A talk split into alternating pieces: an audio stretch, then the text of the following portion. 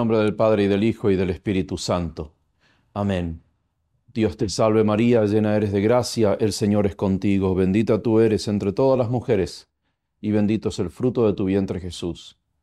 Santa María, Madre de Dios, ruega por nosotros pecadores, ahora y en la hora de nuestra muerte. Amén. Gloria al Padre, al Hijo y al Espíritu Santo, como era en el principio, ahora y siempre, y por los siglos de los siglos. Amén. San Ignacio de Loyola, ruega por nosotros. En el nombre del Padre y del Hijo y del Espíritu Santo. Amén. Tenemos que hacer ahora eh, la meditación que pertenece a la segunda semana de los ejercicios espirituales, que es la meditación que encontramos en el parágrafo 91 del libro de los ejercicios, el llamamiento del Rey temporal ayuda a contemplar la vida del Rey eternal dice San Ignacio. Es la meditación que se conoce como el llamamiento del Rey o la meditación del Cristo Rey. A modo de introducción eh, de esta meditación, debemos, eh, debemos ver a dónde estamos, es decir, a qué punto de los ejercicios estamos, cuáles son las disposiciones que se han logrado hasta ahora y cuál es el propósito de la segunda semana. Porque eh, la meditación del rey, eh, del llamamiento del rey, es una de las primeras de, de esta semana y son las meditaciones, una de las meditaciones que marcan el tono de la segunda semana de ejercicios. En la primera semana de, los santos ejercicios, eh, hemos tratado de buscar, de adquirir que se llama el dolor de los pecados el dolor de nuestros pecados, em, el propio conocimiento. Hemos tratado de adquirir esa disposición tan importante en el alma para poder abrazar la voluntad de Dios, que es la indiferencia, la santa indiferencia, esa disposición por la cual solo queremos lo que Dios quiere para nosotros. San Ignacio dice, es esta disposición del alma por la cual el alma se encuentra en este estado de equilibrio y se va a inclinar hacia la derecha o hacia la izquierda, de acuerdo a lo que Dios quiera, a lo que Dios mueva, a lo que Dios incline el alma. Es decir, por la bondad del Señor hemos llegado a término, al término de esta primer, de esta semana. Eh, se ha hecho la confesión general, posiblemente, y según las instrucciones de San Ignacio de Loyola se ha recibido la Sagrada Comunión, como se solía hacer en el tiempo de San Ignacio. Es decir, hemos dejado el hombre, el hombre viejo y es tiempo de revestirnos de Cristo. Es tiempo de revestirnos de Cristo. Y es por eso que ahora en la segunda semana vamos a tornar nuestra mirada a Cristo. Y se va a fijar nuestra mirada en Cristo. Y es el alma la que va a contemplar las palabras, los gestos, las enseñanzas de Cristo nuestro Señor, para poder revestirnos del hombre bueno, para poder revestirnos de justicia y santidad. La finalidad entonces de esta meditación, de la meditación del llamamiento del rey, es clara, es muy clara. A este punto el ejercitante se pregunta, ¿qué debo hacer por Cristo? Lo que hice por Cristo, ya sea cosas buenas o cosas malas, lo que dejé de hacer por Cristo, todo eso se ha examinado en la primera semana y con profunda humildad y sentimiento de contrición, nos hemos arrepentido de esto. Y ahora miramos a Cristo, lo miramos al Maestro y le preguntamos, ¿qué debo hacer? Estamos como Saulo, ¿eh? después de esta visión de Cristo resucitado. Señor, ¿qué debo hacer? O estamos como, como esta samaritana que tiene la conversación con nuestro Señor en el pozo de Jacob. Dame, Señor, de ese agua, para que no vuelva a tener sed. Es decir, estamos a los pies del Señor, estamos a disposición de... San Ignacio, a la pregunta ¿qué debo hacer por Cristo? responde muy claramente. Él dice, debemos responder generosamente al llamado de Cristo. Debemos responder al llamado de Cristo Rey y Señor, que nos llama a vivir la voluntad salvífica del Padre, no solo como Él, sino con Él, en una total comunicación de vida y destino. Total comunicación de vida y destino. Es decir, lo miramos al Salvador, lo miramos a Cristo. Pero no queremos ser simplemente un espectador, sino que queremos caminar con Él. Queremos vivir como Él vive. O como dice el Evangelio, cuando Jesús llama a los primeros, los llamó para que estén con Él. Queremos estar con Él. Queremos vivir como Él. Queremos sufrir con Él.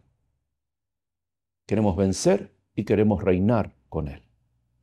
Esa es la disposición que tenemos que adquirir en la segunda semana. Es decir, el centro de esta meditación de Cristo y por extensión de toda la segunda semana es disponer el alma a la ardua tarea del seguimiento del Redentor. Es una ardua tarea y por eso que ya vamos a ver que Jesucristo es muy asertivo, que la meditación de Cristo Rey es muy asertiva. Por eso es que Cristo será claro y asertivo en las condiciones de su seguimiento. La imitación de Cristo como proyecto de vida tiene demandas morales a la que el ejercitante debe adherirse de todo corazón, haciendo oblación de sí mismo, haciendo oblación total de sí. Sin esta condición, la finalidad de los ejercicios, y a decir verdad, de toda nuestra vida, queda truncada. Porque si simplemente lo miramos a Jesús, pero no decidimos a seguir, ¿no? Porque, por ejemplo, el joven rico lo miró, lo vio, escuchó al Señor, habló con Él, pero no se decidió a caminar con Él, porque las demandas morales eran muy altas.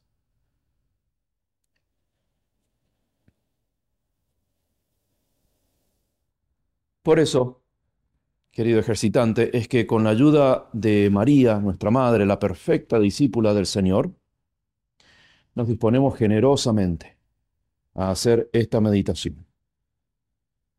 A ella le encomendamos, a la Madre del Señor, le encomendamos las intenciones y las operaciones de esta meditación, pidiéndole que camine con nosotros y nos sostenga en nuestros esfuerzos de seguir a su Hijo Jesucristo. Muy bien. Comenzamos entonces con la meditación. Como siempre, vamos a seguir la estructura de, las meditaciones ignacianas. En primer tenemos la oración preparatoria, esta oración con la cual nos ponemos en la presencia de Dios, con la cual renovamos nuestra intención, purificamos nuestra intención y nos ponemos delante del Señor. Le pedimos que todas nuestras intenciones y operaciones estén pura y rectamente ordenadas a la mayor honra y gloria del Señor y la salvación de nuestra alma. El primer preámbulo es la composición del lugar. Y aquí San Ignacio dice, ver el lugar. Será aquí ver con la vista imaginativa las sinagogas, villas y castillos por donde Cristo nuestro Señor predicaba. Es decir, mirar todos esos lugares por los cuales el Señor pasó haciendo el bien, como dice la Escritura. Los lugares por los que pasó predicando enseñando, sanando, llamando, exhortando a la santidad. El reino de Dios está cerca. Mirarlo a Jesús predicando, mirarlo a Jesús enseñando. Es no solamente los lugares físicos, sino verlo a Él en acción, como quien dice.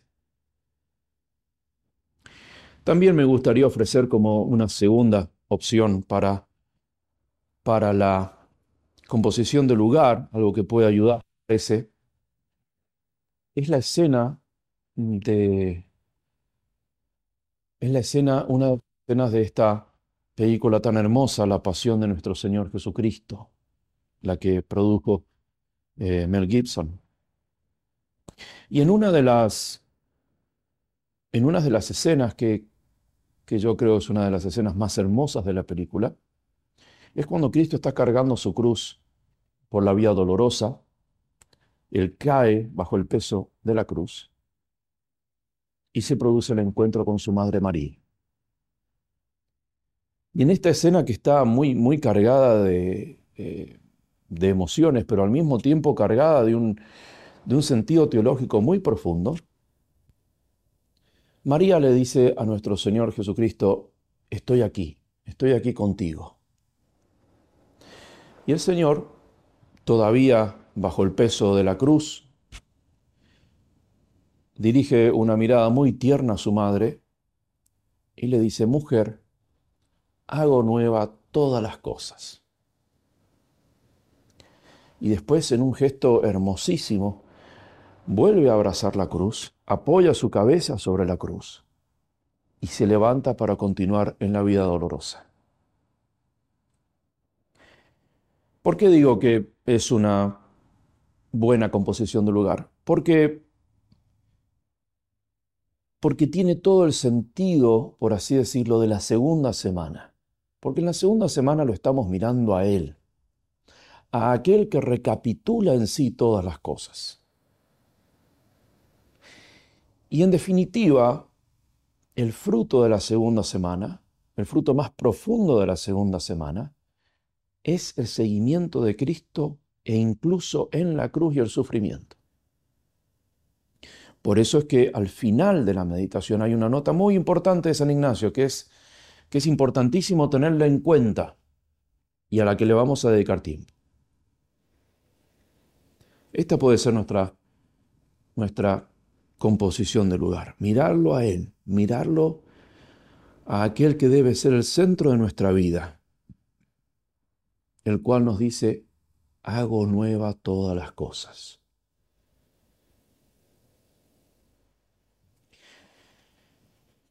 La petición. La petición, obviamente, como ya sabrán a esta altura de los ejercicios, es el fruto de la meditación, es la meta que queremos alcanzar.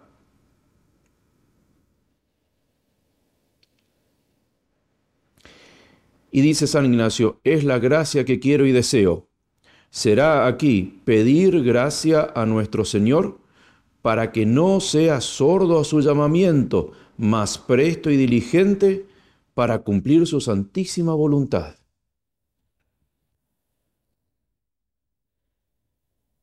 Pedir gracia a nuestro Señor para que no sea sordo al llamamiento, más presto y diligente en cumplir su santísima voluntad. Esta petición incluye tres actos de nuestra voluntad que son importantísimos. Tres actos de la voluntad.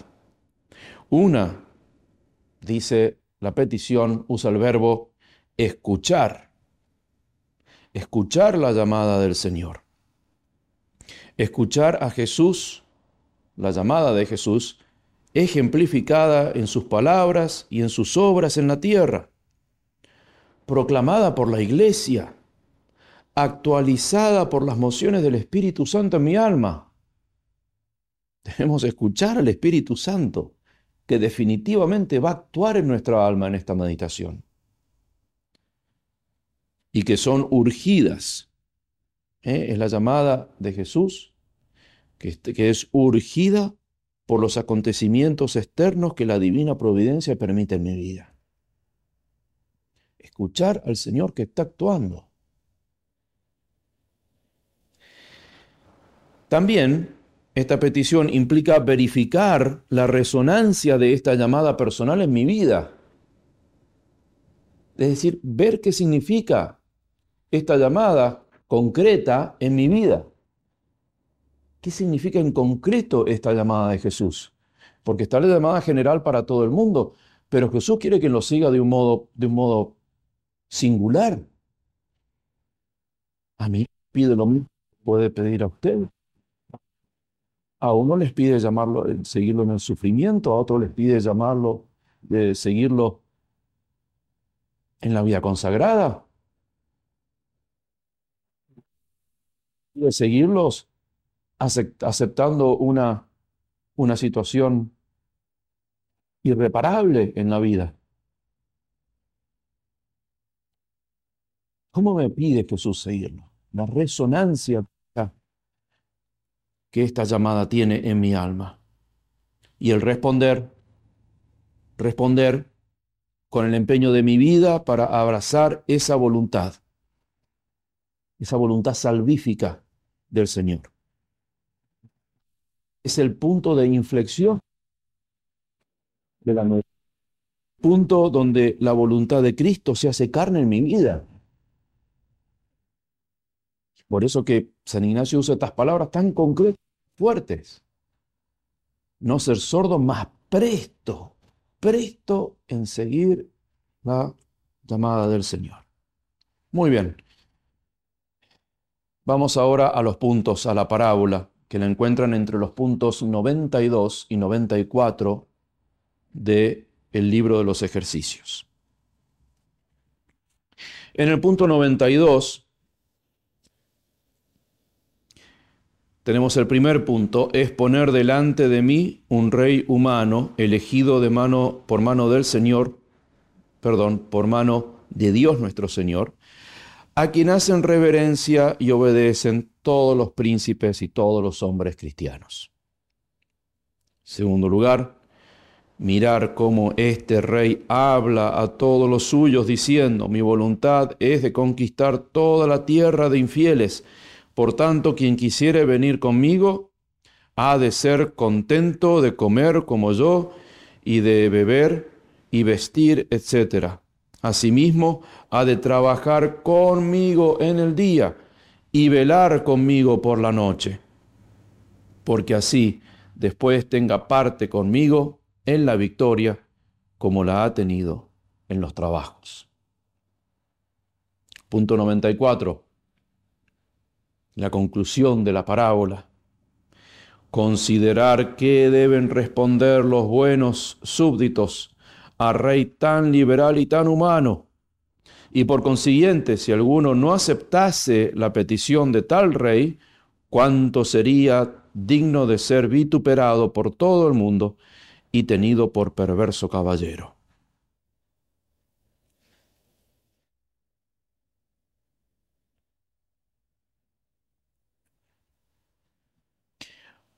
Ciertamente que la, parábola que usa, que usa San Ignacio por ahí no, no se puede o nos puede costar un poco aplicarla a nuestros tiempos, porque la da en, una circunstancia cultural muy concreta, pero nos puede ayudar, por ejemplo, eh,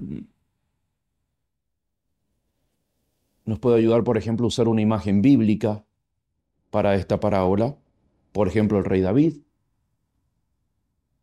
Él reúne las condiciones que Ignacio refleja en el rey temporal. ¿Eh? David es un rey humano, elegido por Dios nuestro Señor. ¿Eh? En el primer libro de Samuel pueden ver en el capítulo 16, versículo 1, cuando el profeta unge a David como rey. David tiene también cualidades extraordinarias, es decir, es un, es un personaje atractivo por su virtud, por su nobleza. Es agradable, es agradable en su presencia, es artista, es discreto, lo podemos ver en Samuel, primer libro de Samuel, capítulo 16, versículo 12. Es valiente cuando se va y se enfrenta a Goliat, primer libro de Samuel, capítulo 16, versículo 18. Es magnánimo en el perdón, cuando lo perdona Saúl, primer libro de Samuel, versículo 24, eh, capítulo 24, versículo 26. Es justo, es piadoso, es fiel a la amistad.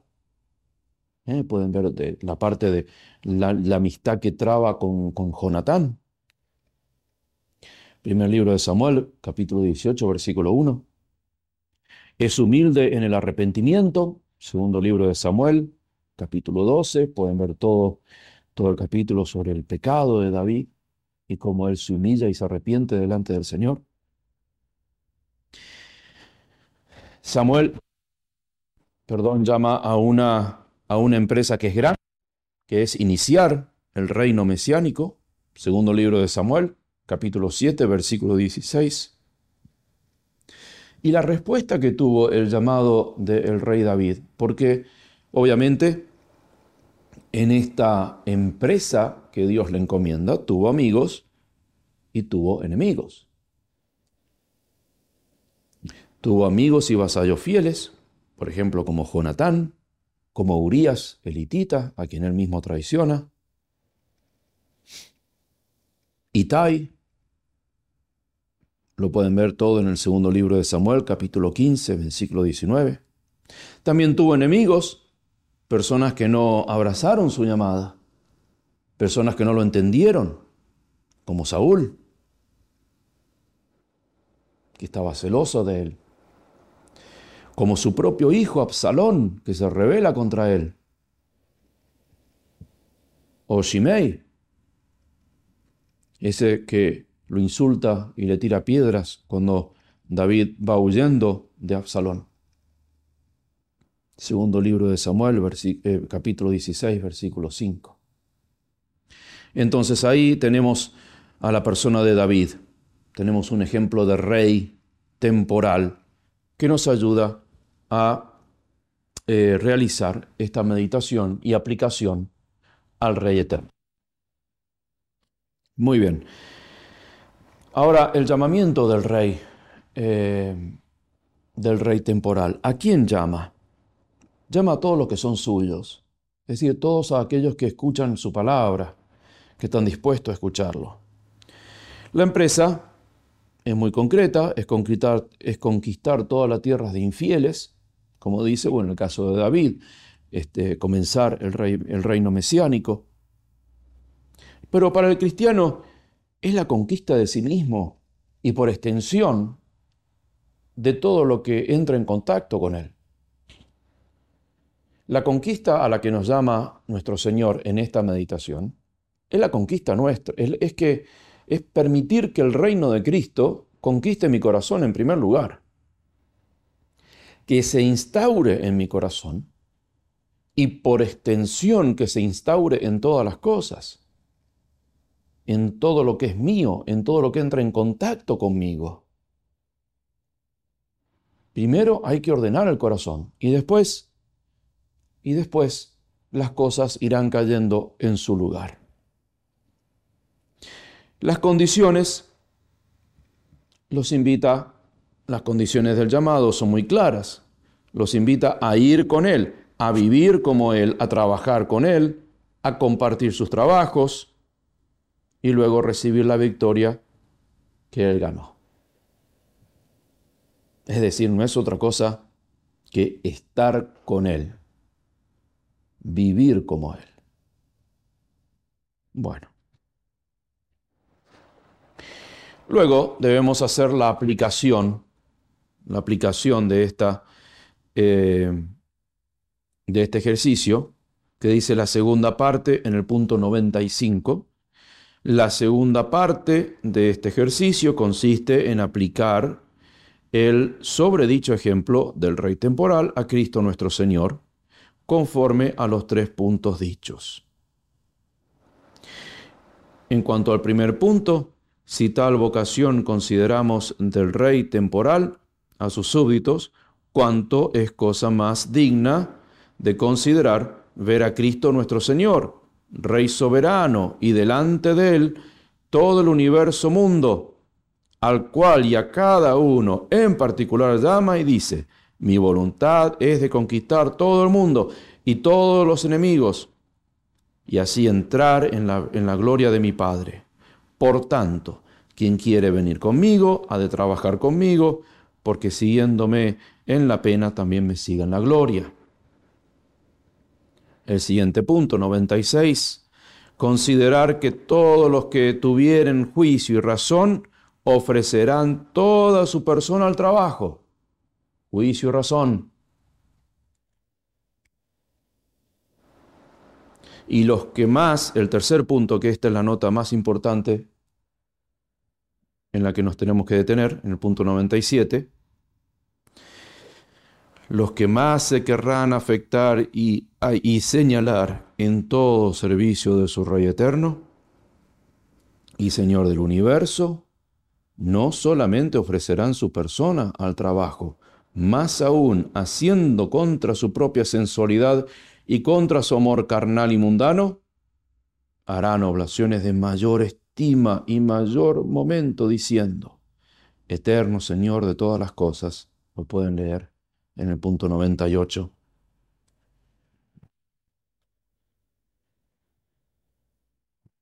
Muy bien. Entonces, mirando ahora a la aplicación de, esta, de esta, meditación, de esta parábola, eh,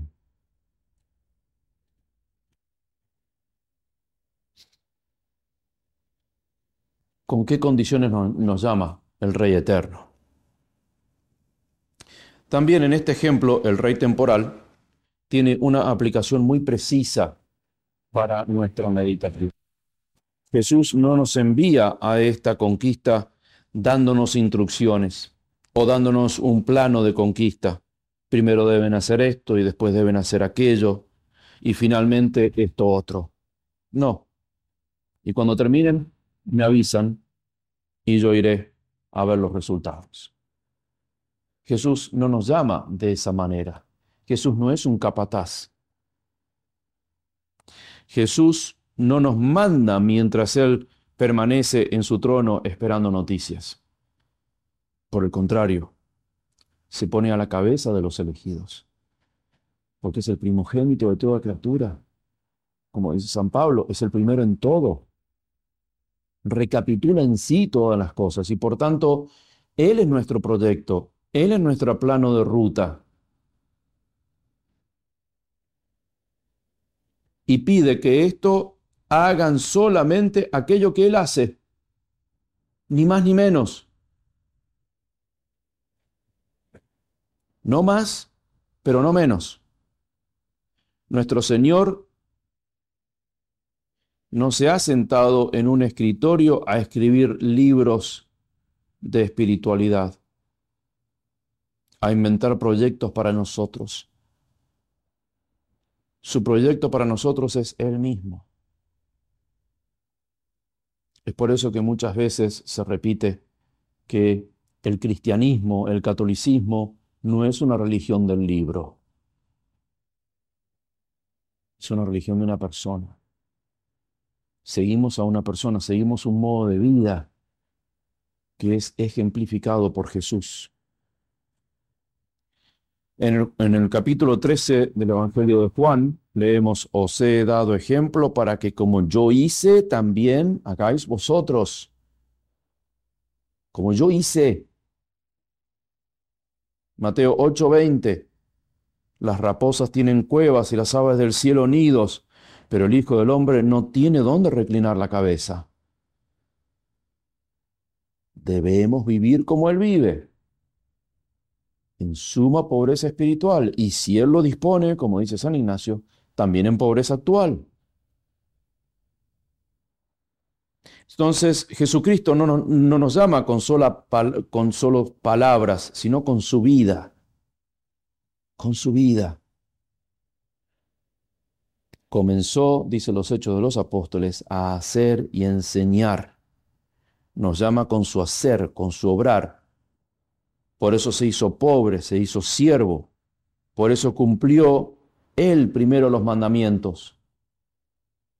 Por eso primero Él obedeció al Padre hasta la muerte y muerte de cruz. Todas las cosas que nos mandó, los mandamientos o las cosas que nos aconsejó, los consejos evangélicos, los practicó Él primero. Y al final de cada uno de ellos podríamos agregar en boca de Jesús, como yo he hecho y hago, también hacer vosotros. El camino que nos invita a transitar lo ha recorrido primero Él. La pobreza, la humildad, la paciencia, la castidad, la obediencia, el hambre, la sed, la desnudez y también los gozos de la resurrección. Él caminó todo el camino, recapituló en sí todas las cosas y ahora nos invita a caminar con Él. La respuesta de los el seguirlo, escuchar lo que dicen los súbditos, es parte de esta, de esta meditación, escuchar. Los locos que ignoran su llamamiento, que se hacen los sordos. Los que tienen juicio y razón se ofrecen a todo, toda su persona. Es decir, es lógico seguirlo a Cristo. Es lógico buscar la vida verdadera siguiéndolo. Pero, pero, San Ignacio siempre pidiendo más, los que tienen algo más que juicio y razón, es decir, aquellos que tienen un corazón enamorado de Jesucristo, van a ser más grandes oblaciones. Entonces el fruto de esta meditación es la determinación de, seguir a Jesús en nuestras vidas. Pero una determinación firme, una determinación efectiva, es firmarle un cheque en blanco a Jesús para que Él ponga la cantidad. Una determinación radical, total, enérgica. Conformarse, es decir, tomar la forma de Jesús convertir nuestras vidas en Cristo-céntrica.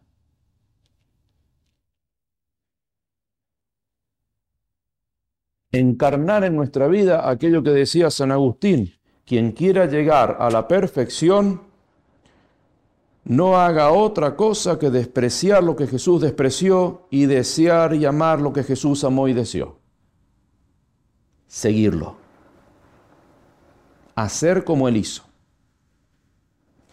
Por eso, en nuestro programa de vida debemos prever y aún más desear acompañar a Cristo en su extrema pobreza, en sus humillaciones, en sus ofensas, en sus virtudes, en sus, en sus desprecios y en su muerte, para luego poder seguirlo en su voz.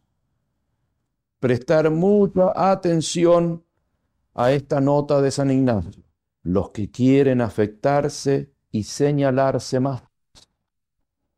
Lo que más, siempre San Ignacio pidiendo más.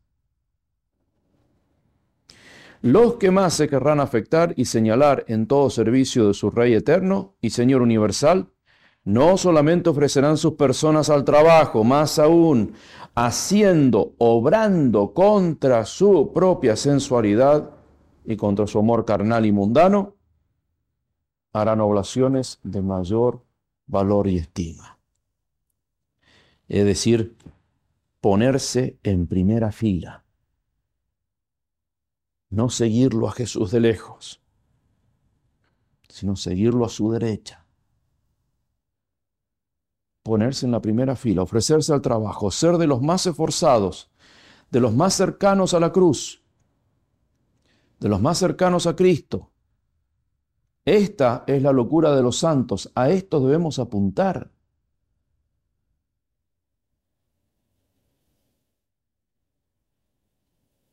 No hay excepción. Todos los santos hicieron esto.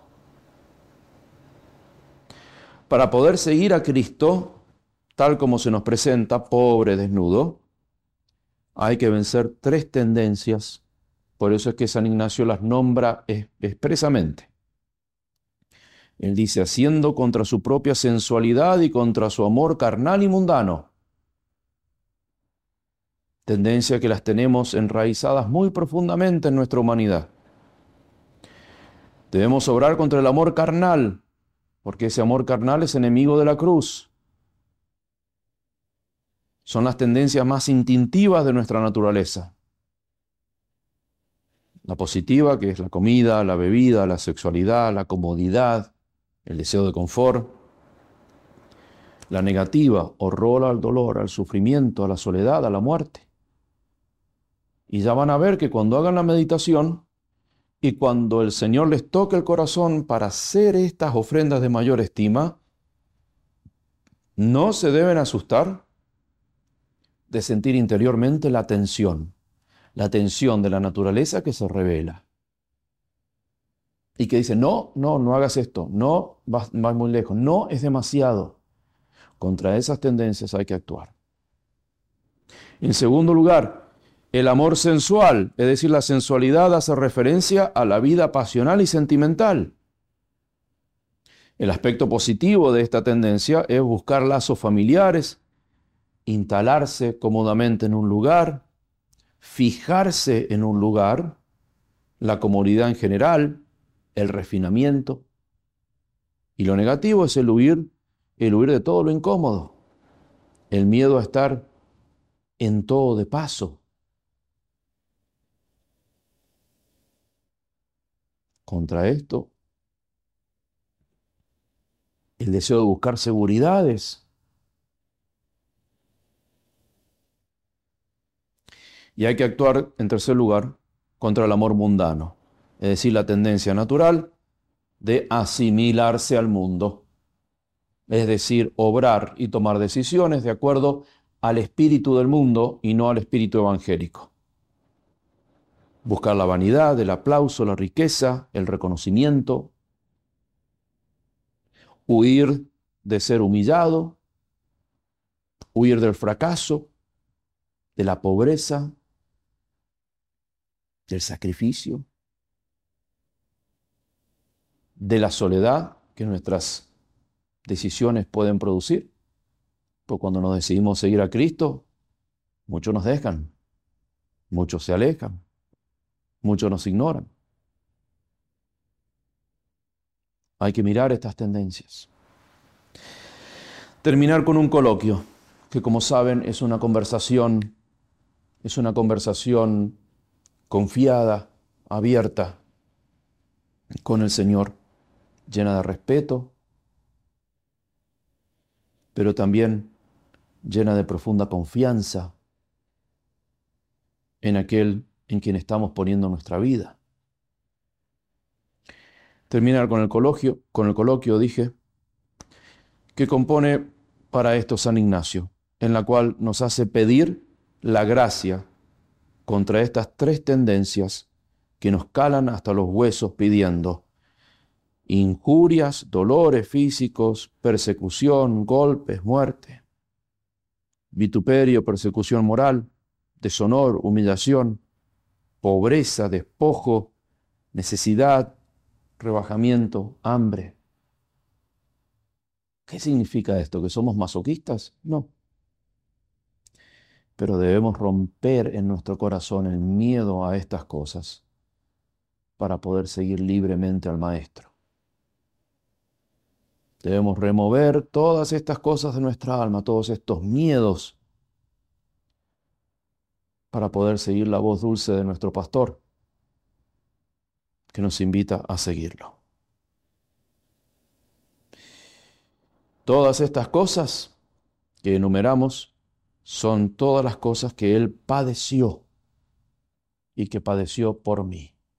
Pueden ver este coloquio en el punto 98. Le pedimos a María, nuestra Madre, una vez más, que nos ilumine, que nos lleve de la mano para poder hacer esta meditación. Ave María Purísima, sin pecado concebida. En el nombre del Padre, y del Hijo, y del Espíritu Santo. Amén.